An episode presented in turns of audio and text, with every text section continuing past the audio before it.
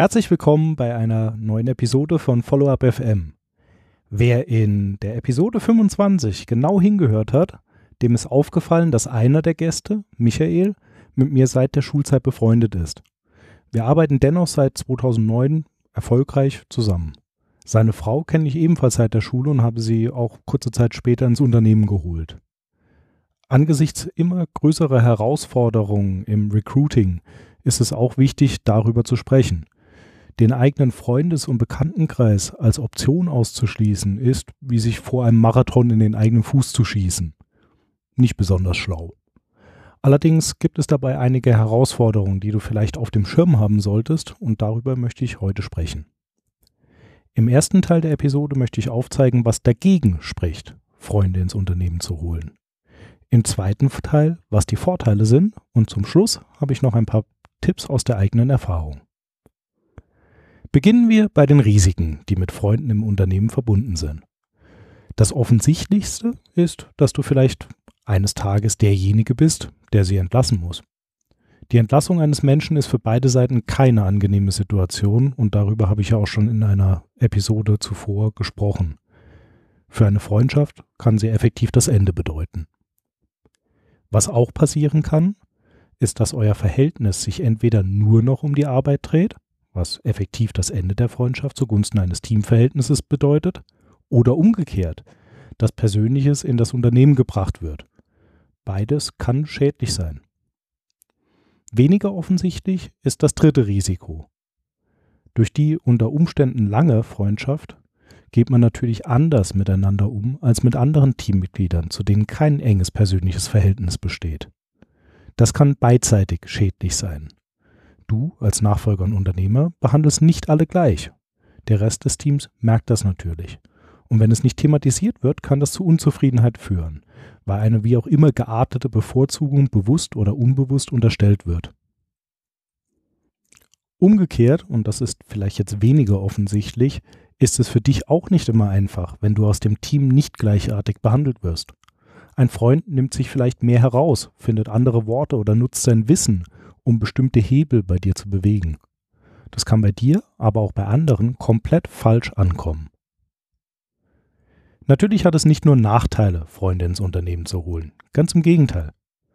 Bei Freunden sparst du dir unglaublich viele Hürden beim Recruiting. Im eigenen Interesse kannst du einfach offen über alles sprechen, von Erwartungen bis Gehalt, und damit viele potenzielle Streitpunkte direkt eliminieren. Es ist für beide Seiten deutlich einfacher, diese Dinge auszutauschen, als das unter Fremden der Fall wäre. Je nach Position kann das besondere Vertrauen, das eine gewachsene Freundschaft so mit sich bringt, von großem Vorteil sein. Die Abwägung, was in welcher Situation wem anzuvertrauen ist, wird dadurch einfach beschleunigt. Dazu kommt, dass du von Freunden vermutlich sehr viel öfter und direkter Feedback bekommst als von anderen. Das ist jedenfalls meine Erfahrung. Das ist nicht immer einfach, speziell wenn es sich um Kritik handelt, gibt dir aber unheimlich gute Einblicke, an welchen Stellen du arbeiten musst. Diese Art von Feedback hättest du ohne die persönliche Beziehung vermutlich nicht. Ein letzter Vorteil, der mir immer wieder auffällt, ist, dass sich die persönliche Beziehung und das Herzblut, das darin steckt, sich auch auf das Unternehmen überträgt. Es mag auch an meiner konkreten Erfahrung liegen und nicht bei allen gleich sein, sollte aber erwähnt werden. Freunde scheinen im besonderen Maße für das gemeinsame Projekt zu brennen. Sie ziehen einfacher bei der gemeinsamen Vision mit. Lass mich damit zum letzten Teil kommen. Unter der Prämisse, dass du das, was ich gerade gesagt habe, für sinnvoll erachtest und vielleicht auch passende Menschen in deinem Freundeskreis hast, was habe ich an Tipps für dich, damit das auch gut klappt? Mein erster Tipp ist Transparenz. Wenn ein Freund oder eine Freundin ins Unternehmen kommt und sich dem Rest des Teams vorstellt, empfehle ich dir gleich klarzustellen, dass es eine persönliche Bekanntschaft gibt. Transparenz schafft Vertrauen und du vermeidest so Missverständnisse, insbesondere wenn das restliche Team eine andere Art der Kommunikation untereinander wahrnimmt. Das gilt natürlich auch, und zwar ganz besonders, im Hinblick auf spätere Zugänge.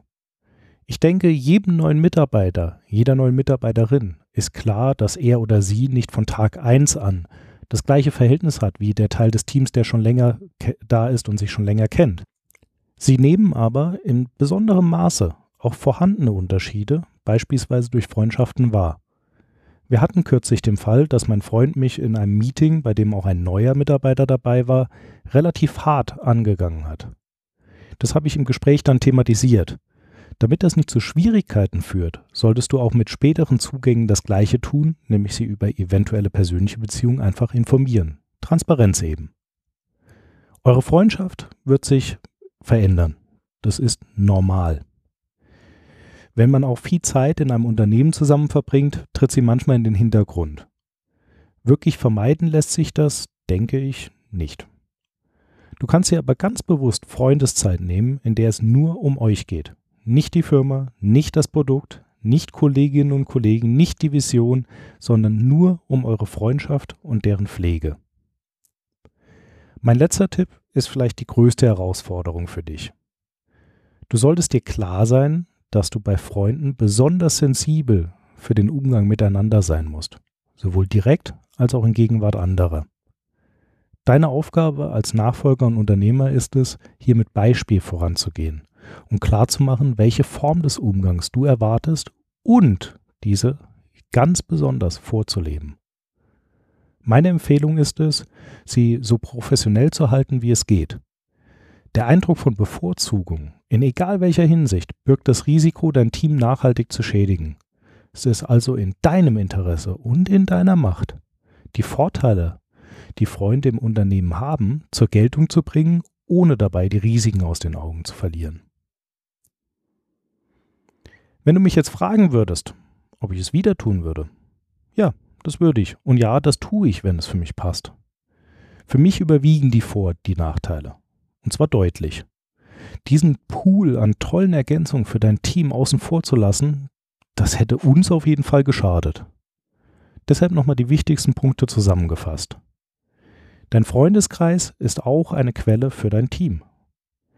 Die Rekrutierung darin ist sehr viel direkter, sehr viel einfacher als bei Fremden.